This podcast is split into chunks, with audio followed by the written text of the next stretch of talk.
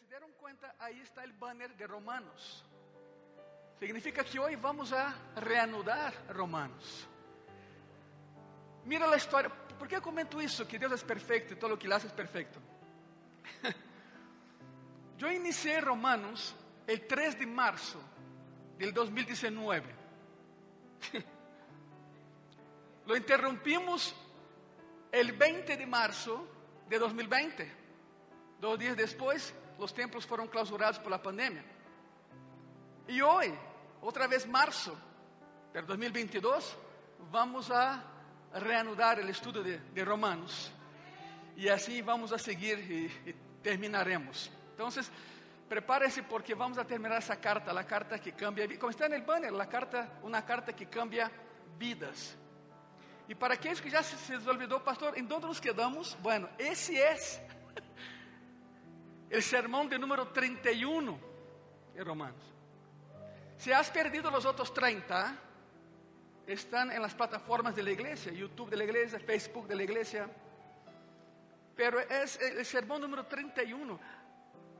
Algunos de ustedes me han dicho, oye pastor, ¿no será ese un libro, otro libro? Yo no sé. Vamos a terminar primero y después evaluamos la posibilidad de lanzar eso. Pero hoy veremos Romano capítulo 12. Yo pensaba que en, el, eh, Romanos 8, la verdad.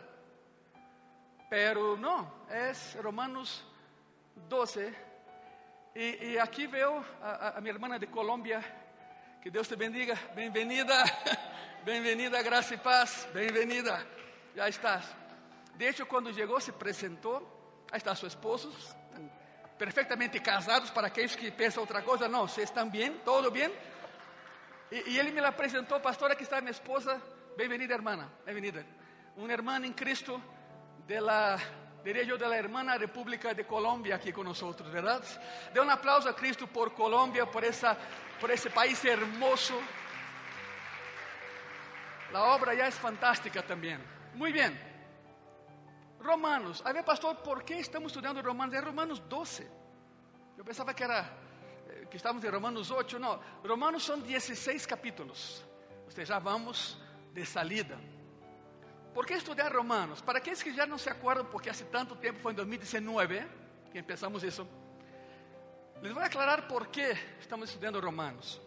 Bueno, es porque Dios me lo dio y dijo, dáselo. Está bien. Romanos es una carta que cambia vidas.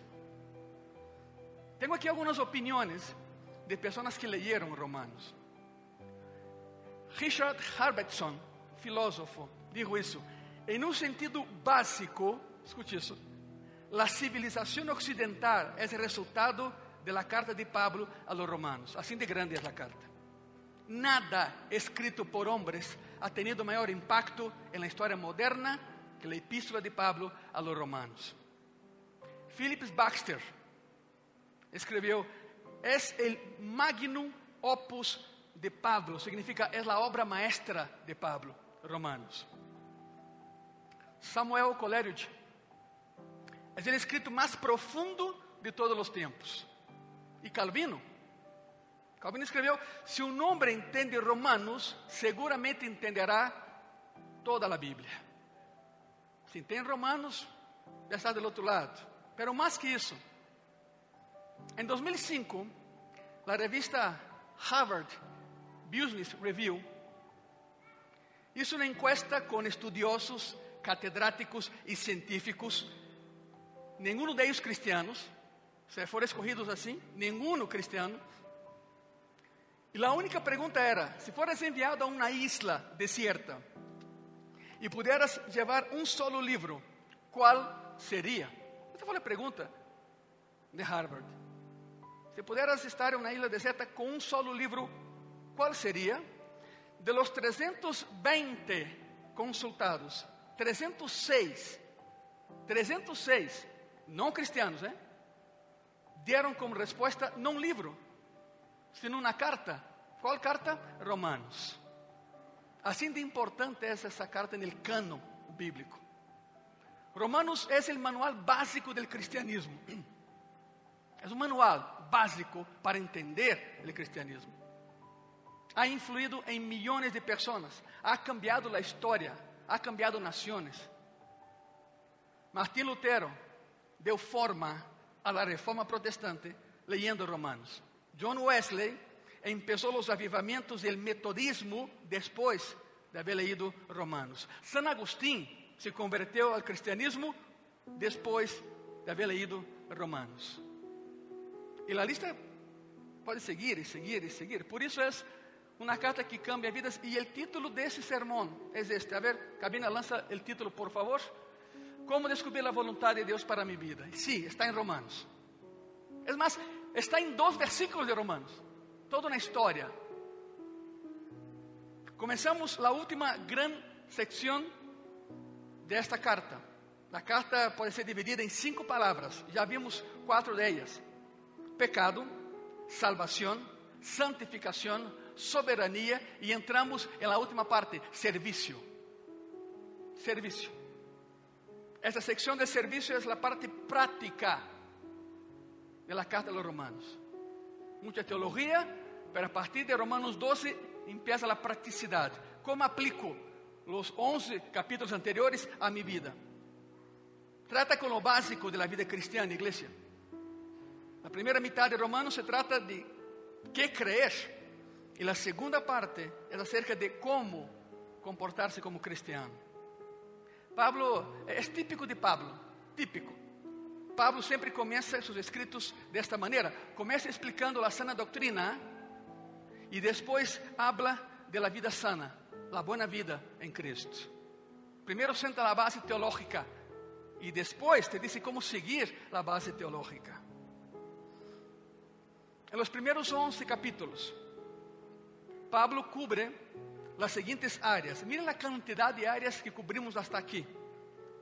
La justicia de Dios, el pecado del hombre, la inutilidad de las obras, la incapacidad de la ley, la justificación por fe, la resurrección, la paz con Dios, firmes en la gracia, la promesa de gloria, el amor de Dios, la morada del Espíritu Santo, la muerte de Cristo, la expiación, la unión con Cristo, las dos naturalezas del hombre, el, efecto del pecado, la santificación, la obra del Espíritu Santo, la doctrina de la elección y la doctrina de la fidelidad hacia Dios.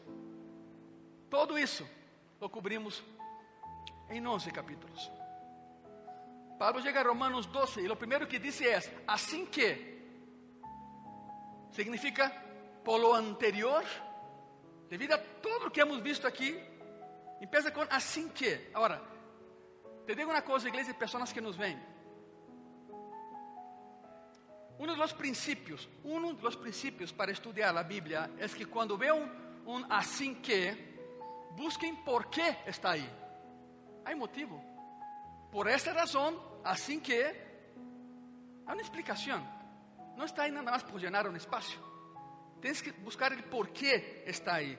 Pablo está dizendo, a la luz de todo o que hemos hablado hasta ahora, esta é a forma de como devemos de vivir para Cristo. Os dois primeiros versículos de Romanos 12 são dois dos versículos mais importantes de toda a Bíblia. O ponto que Pablo deseja señalar é que a verdadeira prueba de nossas creencias é nosso comportamento, não nossas palavras. É a acção. De hecho, igreja, em las seguintes semanas, seguintes domingos, hablaremos de nossa relação com o mundo, com a igreja, unos com outros, com nossos inimigos, com o governo e com aqueles que não estão a nosso favor. Tudo isso veremos a partir desse domingo. Muito amplo, não? Pero lo vamos a hacer. Isso é Romanos, é manual prático de vida cristiana. Empecemos hablando de nossa relação com Deus, por aí vamos começar. Nossa relação com o Todo-Poderoso. Como descubres a vontade de Deus para tu vida? É o que veremos hoje. Não há uma fórmula mágica, não é abracadabra, não é abre-te sésamo, não é sin salabim, lo que seja, não, não, há, não é uma fórmula mágica, pero sim há três princípios, três princípios que delineam qual é a vontade de Deus para tu vida.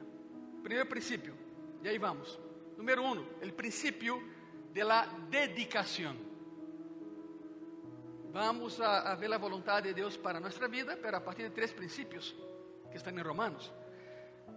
Número uno, el principio de la dedicación. Romanos 12, versículo 1. Así que, hermanos, os ruego por las misericordias de Dios que presentéis vuestros cuerpos en sacrificio vivo, santo, agradable a Dios, que es vuestro culto racional. Significa, tú sabes a quién adoras, no estás loco. Aunque allá afuera te diga un loco quizá, pero no.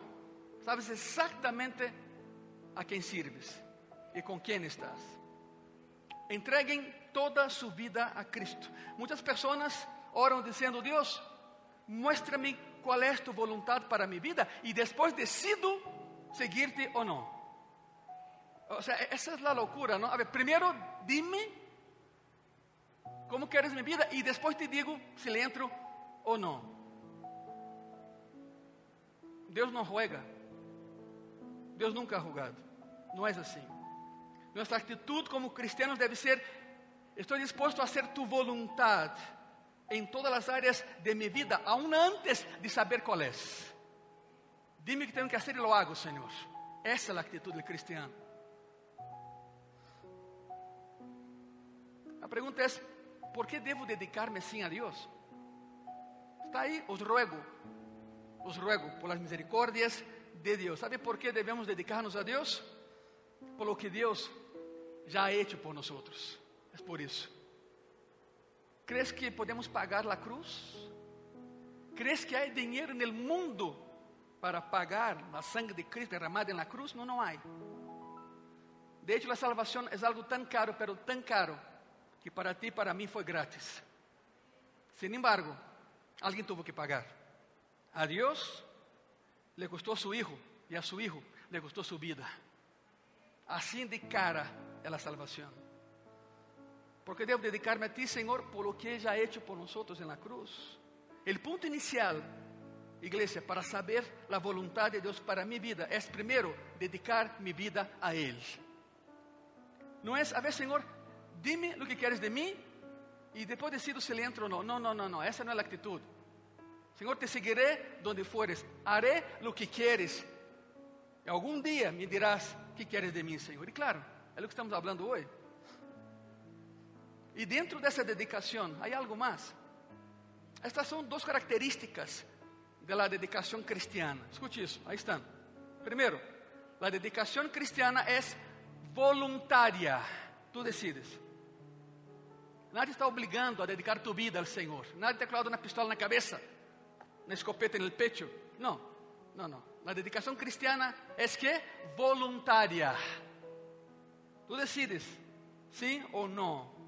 Dice la palabra que presentéis vuestros cuerpos. Significa entregar voluntariamente. Entregar de manera voluntaria. Curiosamente, essa expressão é a mesma usada em grego para reservar uma mesa em algum lugar.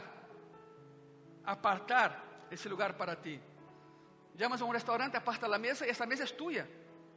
Y llegas y está tu mesa reservada. Significa hacer una reservación. La mesa ha sido apartada para tu beneficio. Nadie más la puede usar.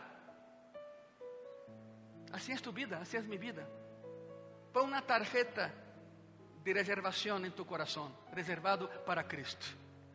Aquí no van a entrar.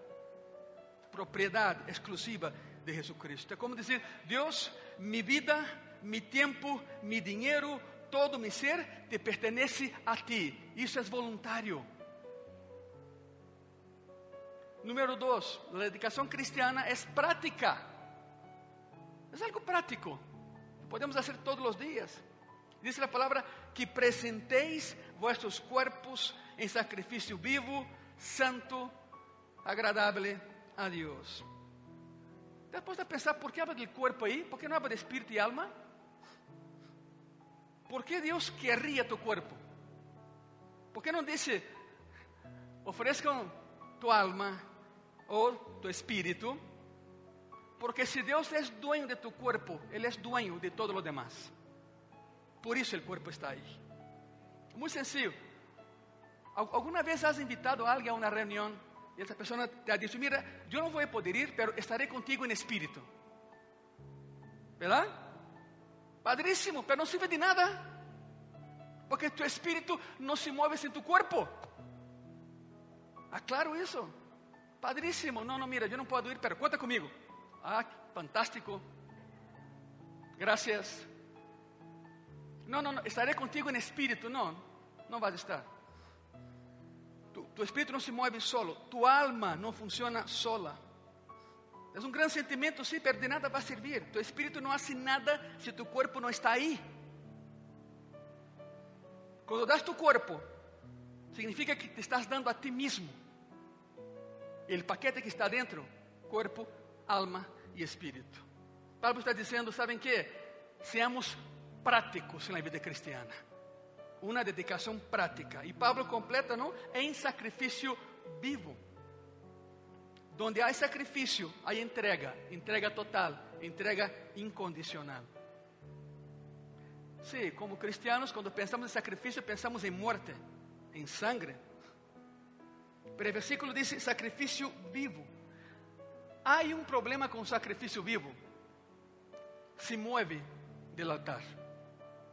Se va. Traz un corderito vivo, voy a sacrificar. En el altar, suéltalo. ¿Crees que va a quedar ahí?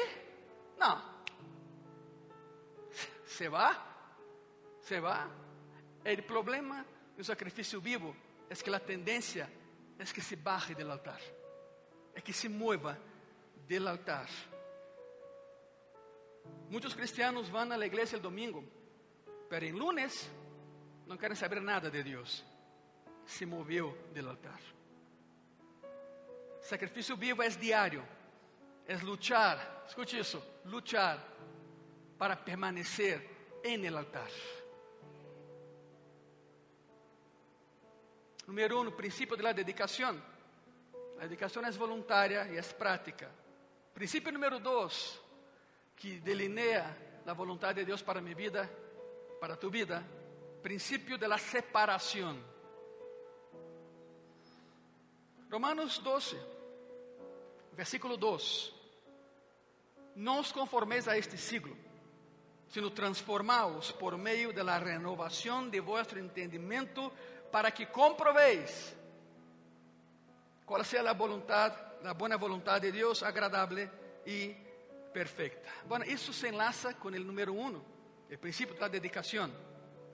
Uma das razões por las que não nos dedicamos al Senhor é porque estamos demasiado dedicados al mundo.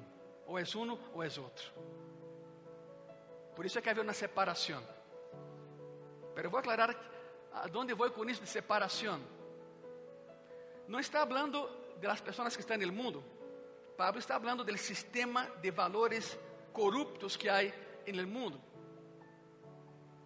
Não serão atrapados el espírito desta era. Qual é? Eu primeiro. Primeiro eu, depois eu, terceiro eu, e se há espaço, quizá tu. Sou eu primeiro.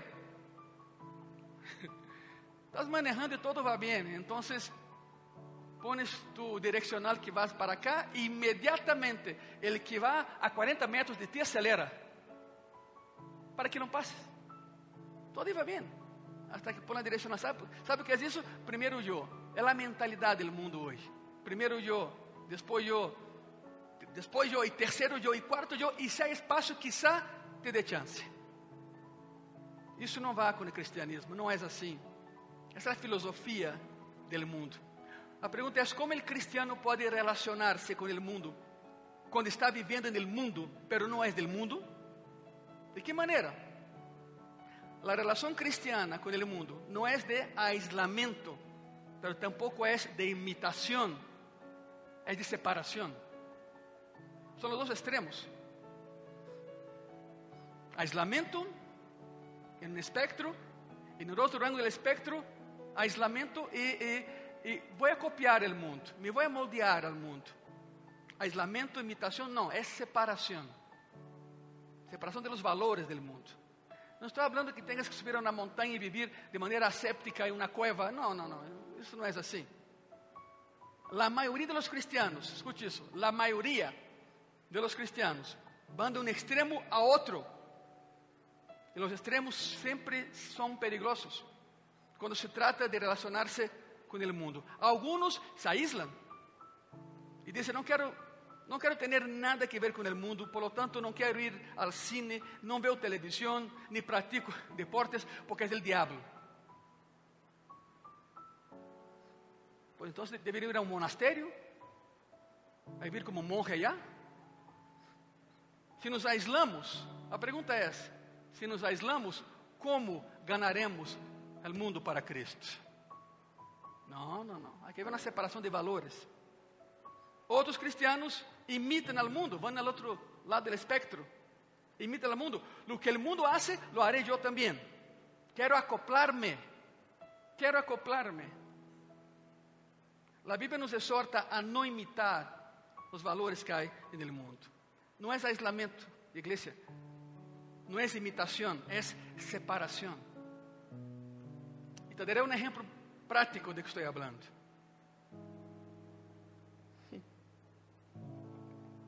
¿Les gusta el pescado del mar? El pescado oceánico, todo eso? Ok, fantástico. Lo curioso es que a pesar de haber pasado toda su vida en el mar salado, cuando tú lo comes, tienes que poner sal. ¿Cómo es posible? Si toda su vida en un ambiente salado, pero lo vas a comer y tienes que poner sal, tienes que agregar sal. A coisa é esta: se Deus pode manter a um peixe em água salada toda a sua vida e não permitir que a sal entre a seu corpo, Deus pode guardar a um cristiano em um mundo não cristiano e mantê-lo puro. Isso é separação. A isso vou. Isso é separação. Pablo está dizendo que a cultura não é uma fonte fidedigna para obter direção em tu vida. No te dejes guiar por la cultura. Es buena, claro, es necesaria, por supuesto, pero no es la Biblia. No te dejes guiar por la cultura. No se conformen a este mundo. Si todos los demás están haciendo algo, ¿significa que es correcto? No, no siempre. Si todos brincan de un puente, ¿lo harás tú también porque es culturalmente aceptado? Así. La mayoría de las personas hace su, toma sus decisiones sobre la base de lo que es aceptable. Políticamente correcto, diríamos hoy. Las personas toman decisiones con base en algo que es aceptable para la sociedad. Preferimos conformarnos y no nos gusta resistir. Bueno, si quieres conocer la voluntad de Dios, no obtengas sus modelos del mundo, sino de aquí, mira, de la palabra de Dios. La Bíblia é contracultural. Cristo foi um revolucionário. Tu decides a quem escuchas, tu decides qual é o valor que tendrá em tu coração. O problema actualmente é que muitos cristianos automaticamente aceitam qualquer estándar que o mundo les dá, aun se é contrário à palavra de Deus. Não é que não quero que, que me digam fanático, sério? Não quero que me digam santurrón de verdade. Ok? Te digo uma coisa: o cielo está lleno de radicales. Ser radical não é colocar um cinturão com dinamita, ir a uma sinagoga e explotar. Isso se chama estupidez humana. Ser radical é parar sair afuera e dizer: sou cristiano, sei quem sou e de aqui não me movo. Isso é ser radical. Éxodo 23, 2 diz assim: está subrayado: Não seguirás a los muchos para ser mal, ou seja, a la maioria para ser mal, ni responderás em litigio inclinándote a los más para ser agravios. A maioria quase sempre se equivoca. 1 de Juan, capítulo 2, versículo 17. E o mundo passa y sus deseos.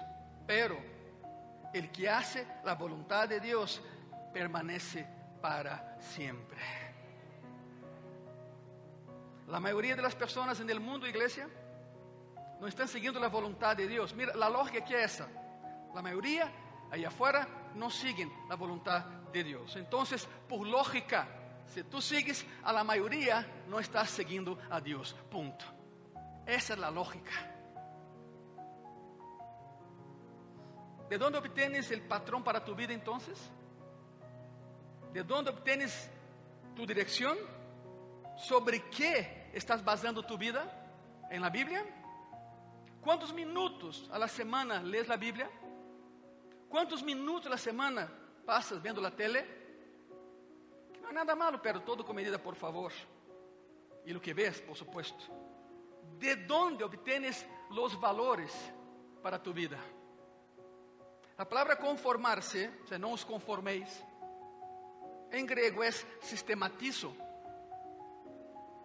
Curioso, ¿no? Sistematizo era uma palavra que se usava no teatro grego para quando faltava um actor. Sabe o que é isso? The show must go on. Significa el show deve continuar. Acomode lugar, isso não se detém. A tendência do mundo é: tu não importas, tu não importas. Lo que importa é o coletivo. Então, se não estás tu, o show vai seguir. O espetáculo tem que seguir. Quando nos conformamos ao mundo, não estamos sendo genuínos nem reales. Simplesmente estamos jogando em um palco, actuando em um palco chamado vida. Sistematizo é isto. Não se conformem, não entrem ao jogo. Não sigam ao jogo.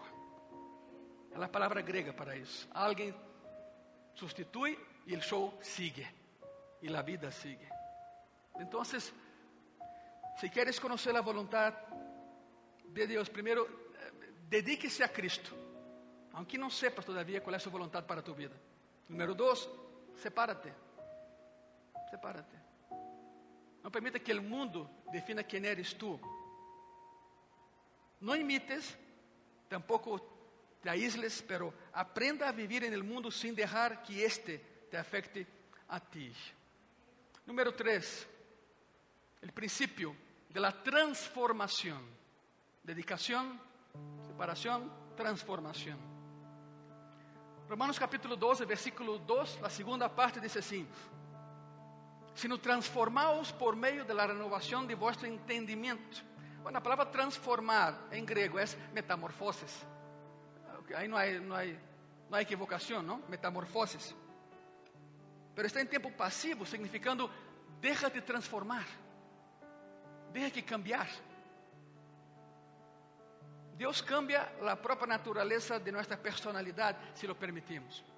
Los psicólogos dizem e afirmam que a personalidade básica do ser humano se estabelece a los 3 e 4 anos de idade. 3 e 4 anos de idade. Pero a personalidade pode ser cambiada solo por Deus. Solo Ele faz o cambio. Pues gracias a Dios no estoy estancado en mi pasado y tampoco tú, si no sería un desastre. Quizá tuviste un mal pasado, con malas experiencias de vida, pero Deus disse: Eu posso fazer uma metamorfose em tu vida.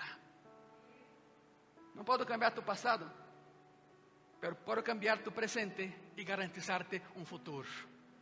Mas há que permitir, déjate cambiar por Ele. Aqui vai outra situação. O único grupo de pessoas que não cambiam é esse grupo de pessoas que pensam que não necessitam cambiar. Esses vão quedar. Só quando o ser humano é confrontado com a realidade de que o cambio, o muero, cambio. Há alguns, há alguns anos vi um documentário sobre o águila, o águila calva, não? que é o símbolo dos Estados Unidos, mas aqui em México também há, não é só allá.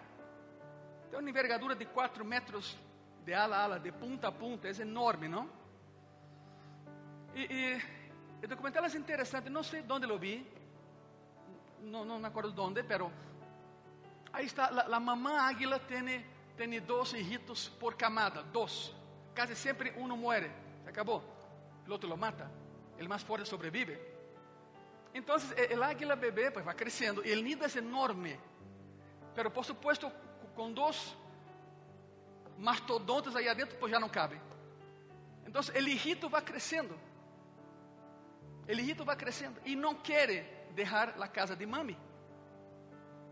Porque aunque ya ha crecido es como nani, nini, yo no sé cuál es, pero bueno, ahí está él. Y la mamá sale todos los días y casa y le da en su piquete de comer. Pero llega un momento en que la mamá se harta y dice, pues que, que se va. No cabemos los dos. Y la mamá dice, pero ¿sabe qué? Ese es mi nido. Que ele haga su próprio nido. Sabe o que hace el águila? El águila, mamá, sale volando. El águila, hijo, que já é muito grandecito, já é, é quase o doble de la mamá, pero quer estar aí, se distrai. Então a mamã dá uma volta e nu. Em aviação, diríamos uma curva de grande. Se uno vai adelante e regressa como picada no avião. E chega por detrás de seu hijito, lo agarra e lo levanta. Uma bola de, de plumas enorme. E lo levanta. Ajá. El nido es muy alto. Y la mamá lo que hace es que lo solta. Y regresa a su nido. Una de dos. O el niño descubre que es águila. Y despliega sus alas de 4 metros, casi 5, y empieza a volar o muere. No se ha registrado ningún caso de que el niño muera. Simplemente se desespera, empieza a extender un ala, es bonito, extiende la otra y de pronto se asusta, soy un águila y cambia la actitud. Y entonces, da unas antes, regresa, va y nunca más regresa al nido. Va a ser su propia vida y su propio nido. ¿Sabe qué es eso? La necesidad lo hizo cambiar. O me transformo, o cambio, o muero, o desfallezco. Cristo está dizendo: Eu posso cambiar tu vida, pero dá-me chance de hacerlo. Pode ser uma, uma metamorfose em tu vida. 1 de Juan 3, versículo 2. Amados, agora somos hijos de Deus. E aún não se ha manifestado lo que hemos de ser. Pero sabemos que quando Ele se manifieste, seremos semelhantes a Ele, porque lhe veremos tal como Ele é. Veremos a Cristo cara a cara um dia, tenho por seguro. A Escritura diz que um dia, quando veamos a Cristo perfeitamente bem, seremos instantaneamente cambiados para ser como Ele é, um corpo transformado, um corpo glorificado. Essa é a metamorfose final.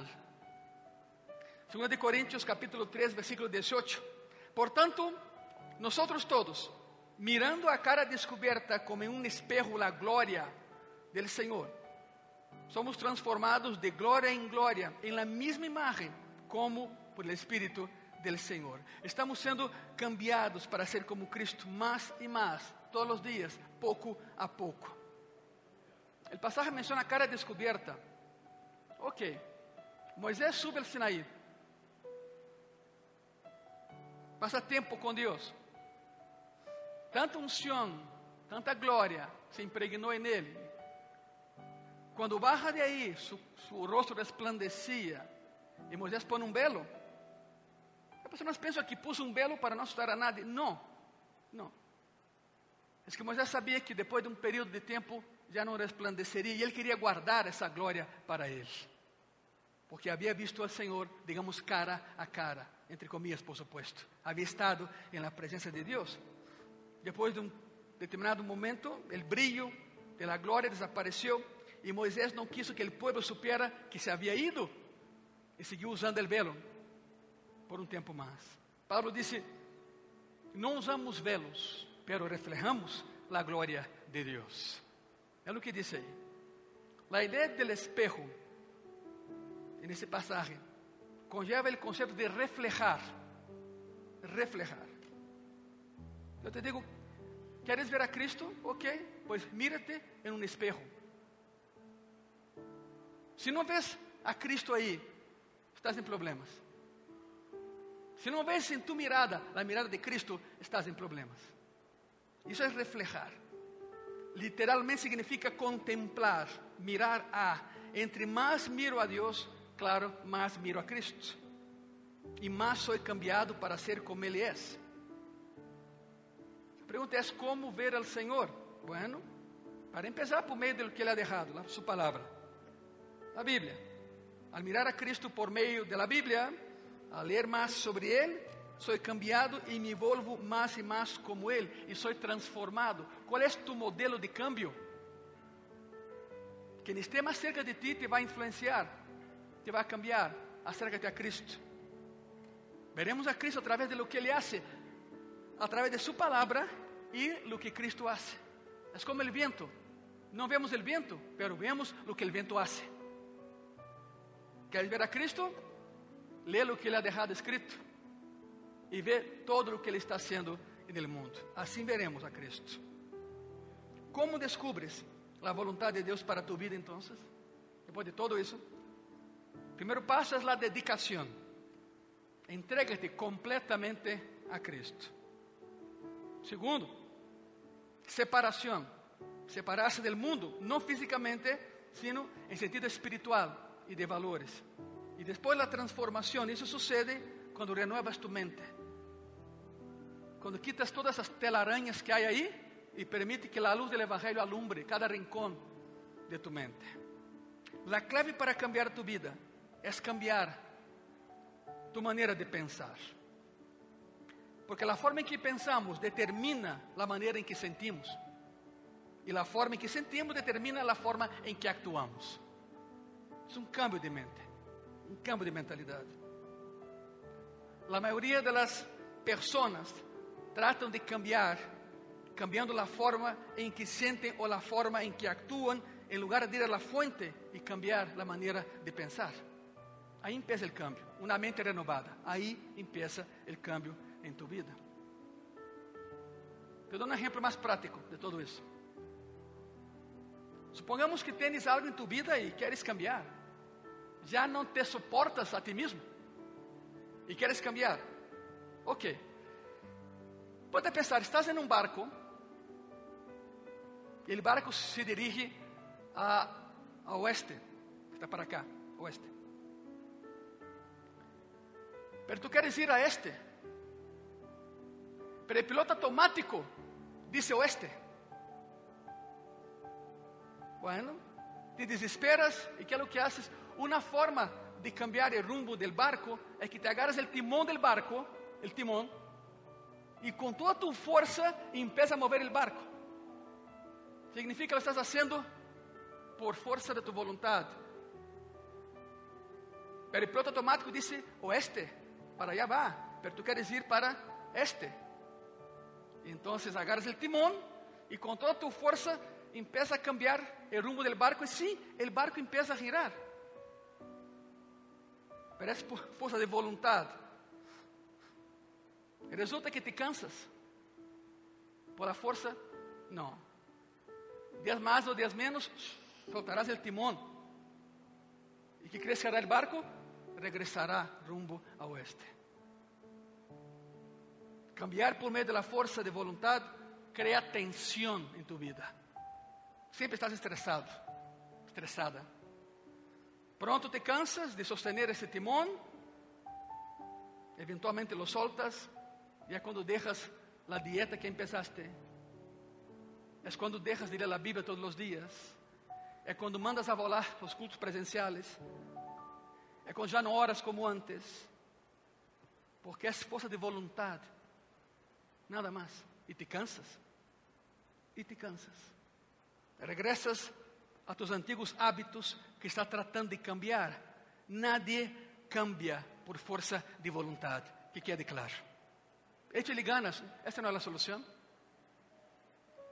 Vas a tentar, não vai passar nada. Há uma maneira melhor de fazer com que o barco vaya na direção que queres que vaya. Cambia o piloto automático. Cambia o piloto automático. Então será tarefa muito fácil cambiar o rumbo do barco. É algo interno, não externo. A pergunta é: qual é tu piloto automático? Hoje, qual é? Lo que dirige tu vida ese es tu piloto automático. Es algo interno, no externo. La pregunta entonces es, ok, ¿cómo renuevo aquí? ¿Cómo renuevo mi mente? ¿Cómo cambio piloto automático para que mi vida en la dirección que Dios quiere que vaya? Salmo 119, Salmo de Esdras. Salmo 119, de versículo 9 a versículo 11. ¿Con qué limpiará el joven su camino? Con guardar tu palabra. Con todo mi corazón te he buscado. No me deje desviarme de tus mandamientos. En mi corazón he guardado tus dichos para no pecar contra ti. La forma en la cual cambia tu vida es reprogramando tu mente a través de la palabra de Dios. No es programación neurolingüística, es otra cosa. Es una programación espiritual. Entre más llenes tu vida, tu mente con la palabra de Dios, más serás transformado de gloria en gloria, de victoria en victoria. Estamos terminando. Hay algunas verdades sobre la voluntad de Dios. Miren, ay, miren eso. Hay verdades sobre la voluntad de Dios. La voluntad de Dios se encuentra en la palabra de Dios. No en un libro de autoayuda, no, en la palabra de Dios. David Allen dijo, escuche eso, cuando usted abre su Biblia, Dios abre su boca. Cuando usted cierra tu Biblia, Dios cierra su boca. Punto. ¿Quieres que Dios te hable? Lee la Biblia. Te va a hablar a través de la Biblia, a través de sueños, predicaciones, visiones, pero todo empieza con leer la palabra de Dios. La voluntad de Dios nunca contradice a la palabra de Dios. Gálatas 1, versículo 8, versículo 9. Mas si aún nosotros o un ángel del cielo os anunciare otro evangelio diferente del que os hemos anunciado, sea anatema. Bueno, anatema es la palabra aplicada a Jericó, significa apartado desde lo alto para destrucción. Eso es anatema. Como antes hemos dicho, también ahora lo repito, si algunos predican diferente evangelio del que habéis recibido, sea anatema. O sea, no le hagas caso. La pregunta, ¿por qué debo descubrir la voluntad de Dios para mí? Pastor, ya llevamos aquí 40 minutos, 45. ¿Por qué? ¿Por qué debo descubrir la voluntad de Dios para mi vida? Ok. Romanos 2, una vez más. Versículo 2. Y la última parte dice así. Para que comprobéis cuál sea la buena voluntad de Dios, agradable y qué más. Y perfecta. La voluntad de Dios consiste entonces en tres cosas, muy fácil. Primero es buena. En griego la palabra significa de alta calidad. La voluntad de Dios es de altísima calidad. El plan de Dios es darte una vida de calidad, una vida buena.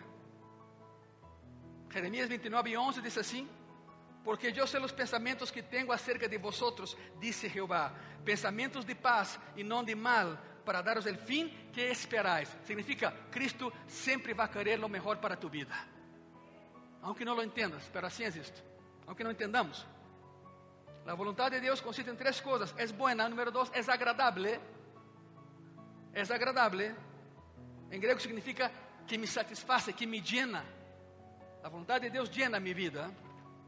Y número tres, es perfecta. La voluntad de Dios es buena, agradable y perfecta, según Romanos. Literalmente, lo que eso significa es que el plan de Dios para tu vida está hecho, escuchen, a tu medida. Es como ir a un sastre y pedir que te haga un traje, él va a ser a tu medida. El problema es que mandaste hacer ese traje hace años y ya ensanchaste tu humanidad. Y ya no cabe, tienes que mandar a hacer otro. La voluntad de Dios es perfecta porque está hecha a tu medida. No intenten vivir la vida de otra persona. No va a funcionar porque es tu vida. No imiten. Está diseñada específicamente para ti porque nadie puede vivir tu vida por ti. Es por eso que no debemos seguir las formas del mundo, porque uh, uh, ¿cómo puedes seguir lo que todos están haciendo cuando la voluntad de Dios está hecha a la medida para ti. No va a funcionar. Isso é o que diz a Escritura acerca da vontade de Deus. Como descubro isso? Hace três coisas. Vienes ao Senhor, te sujetas a Ele e llenas tu mente com a palavra de Deus. E uma vez que lo hagas, tu mente será transformada. Isso vai cambiar a maneira em que pensas, vai cambiar tu maneira de actuar, porque assim como pensas, actuas. ¿Quieres cambiar a tu actitud? Empieza por aquí, mira, renova tu mente. ¿Cómo? Leyendo la palabra de Dios. Se pone de pé, por favor.